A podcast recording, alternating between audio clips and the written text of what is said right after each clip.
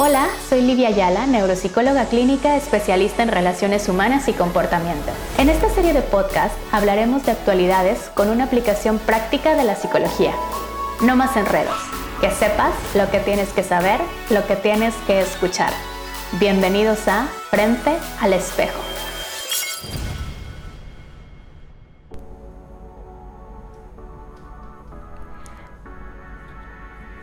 Antes de empezar, quiero contestar a la pregunta ¿por qué frente al espejo? Así que les platico. Cuando surgió la idea de una serie de podcasts, quise que se publicaran en un momento que resultara especial y sin temor a equivocarme, este lo es. Un momento en el que estamos tan rotos y confundidos que necesitamos entender muchas cosas que pasan por nuestra cabeza y nuestro corazón. Poco a poco nos iremos conociendo y te irás dando cuenta que cada uno de los aprendizajes y reflexiones que te compartiré vendrán siempre acompañados de una anécdota, pues justamente de esos instantes es de donde obtenemos las mejores reflexiones. Así que hoy te comparto la historia del nacimiento de Frente al Espejo.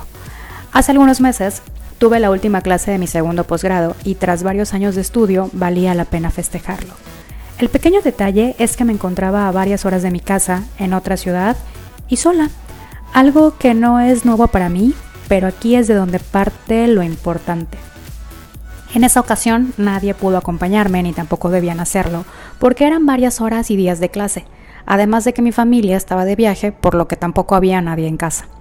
Tras una larga jornada, regresé al hotel en donde estaba hospedada hice una reservación en mi restaurante favorito, me di un baño relajante, me arreglé el cabello y al momento de vestirme me di cuenta que no había metido en la maleta una blusa extra y tampoco pensaba llevar la misma blusa que había traído puesta la mitad del día. Así que decidí ir a comprarme una y de esas cosas raras que pasan no encontraba una sola blusa negra que me combinara y quedara bien y ya tenía hambre. Y todos sabemos lo que pasa cuando tenemos hambre. Varias tiendas después la encontré y ante una lluvia amenazante decidí apurarme para llegar al lugar. Mi restaurante favorito se encuentra enclavado en un pueblo tan mágico que para llegar a él se tienen que atravesar varias comunidades y kilómetros, donde el único paisaje son puros árboles tropicales. Pero créeme, cada minuto vale la pena. Llegué y sorprendentemente el lugar era para mí solita. Pedí una mesa en el interior porque la lluvia empezaba a hacerse presente. Me recibió la misma persona de siempre. ¿Mesa para uno? Sí. ¿Celebramos algo especial? Sí. Terminé un posgrado. Excelente, doctora. Haremos que sea especial. Estaba sola. Sola en un restaurante para 100 personas. El teléfono dejó de sonar. Perdí por completo la señal, así que no había conexión con el mundo. La comida está hecha con tanta pasión y detalle que parece que cocinan solo para ti. Y sí, ese día era solo para mí. Las horas pasaron y no me di cuenta. Disfrutaba tanto mi propia compañía que no necesitaba de nada más.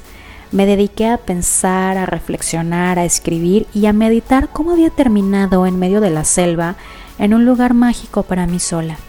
No tenía con quién platicar, ni mucho menos compartir lo feliz que estaba de haber alcanzado una meta se sintió extraño. Momentos después, pasé a una parte del lugar que tiene un espejo gigante. Y ahí empezó el verdadero valor de esta historia. Después de haber estado por horas sola, me miré al espejo y me di cuenta que amaba lo que veía. Estaba orgulloso de mí y de la mujer en la que me había convertido. Mis ojos empezaron a hablar y de ellos nacieron lágrimas honestas y puras. Lágrimas frente al espejo en donde estás tú solo frente a tu propia verdad.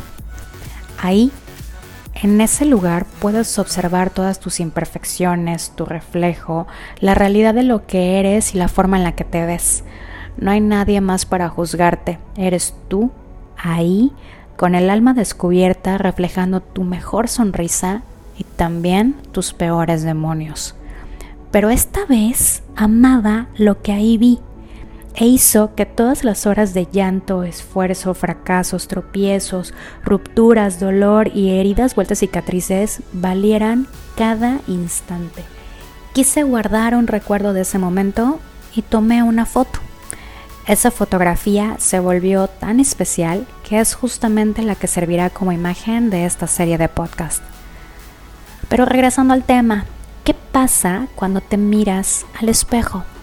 El problema con el que te enfrentas no es la realidad de lo que aparece ante ti, sino la interpretación que tú haces de esa realidad.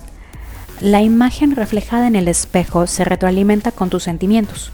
Por eso, cuando me preguntan por qué tanto posgrado si mi pasión son los corazones rotos y confundidos, siempre les respondo que el día que comprendan la importancia de encaminar el dolor tras una ruptura o pérdida, entenderán por qué me apasiono tanto con sacarlos, enseñarles a componer las piezas rotas, colocarles una curita y ponerlos en un mismo lugar, pero con un nuevo destino. Lo que vemos en el espejo es lo que interpretamos. Por eso, muchas veces es necesario el acompañamiento psicológico que nos sirva de reflejo ante eso que tanto duele. No nos podemos dejar engañar ante el primer reflejo, pensando que hay una realidad única e inamovible, porque muchas veces habrá otra realidad invisible paralela creada por nuestro pensamiento que puede distorsionar o modificar la imagen real del espejo. Ahí, en el mundo de lo invisible, de nuestros pensamientos, reacciones y emociones, es donde encontramos respuestas.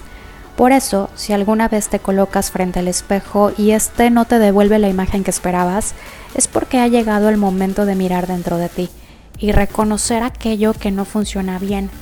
Muchas veces rompernos hace que nos demos cuenta que habían piezas que sobraban porque estaban ocupando un lugar que no merecían y que también a veces hay vacíos que llenamos con otras piezas que lastiman más. El pegamento más efectivo para volver a encajar todas las piezas empieza por uno mismo, cuando te haces responsable de tus acciones y de tu felicidad, sin esperar soluciones mágicas o que los demás estén siempre cambiando lo que a ti te molesta de ellos. Así que a través de esta serie de podcast nos iremos aventurando en temas de psicología y neuropsicología que nos pondrán frente al espejo. Yo ya me leí toda la teoría para poder explicártelo a través de reflexiones sencillas que puedas llevar a la práctica. Recuerda seguirme para más contenidos a través de la página de Facebook Psicóloga Livia Ayala y también suscribirte al canal para que te lleguen las notificaciones ya que cada dos semanas en martes tendremos un nuevo episodio. ¿Por qué en martes? En otro momento te lo cuento. Pero antes de concluir este primer episodio, quiero agradecer y dedicárselo a todos mis pacientes y sus familias que han depositado su confianza y su salud mental en mis manos. Gracias por permitirme acompañarlos, por y para ustedes siempre lo mejor. Y ahora sí, hoy desde todas mis piezas rotas frente al espejo, solo quiero recordarte que como aparece en el capítulo 21 en la plática entre el zorro y el principito, el secreto es muy simple. Solo se ve bien con el corazón. Lo esencial es invisible a los ojos. Así que pregúntate, ¿Qué ves hoy frente a tu espejo? Nos vemos en consulta.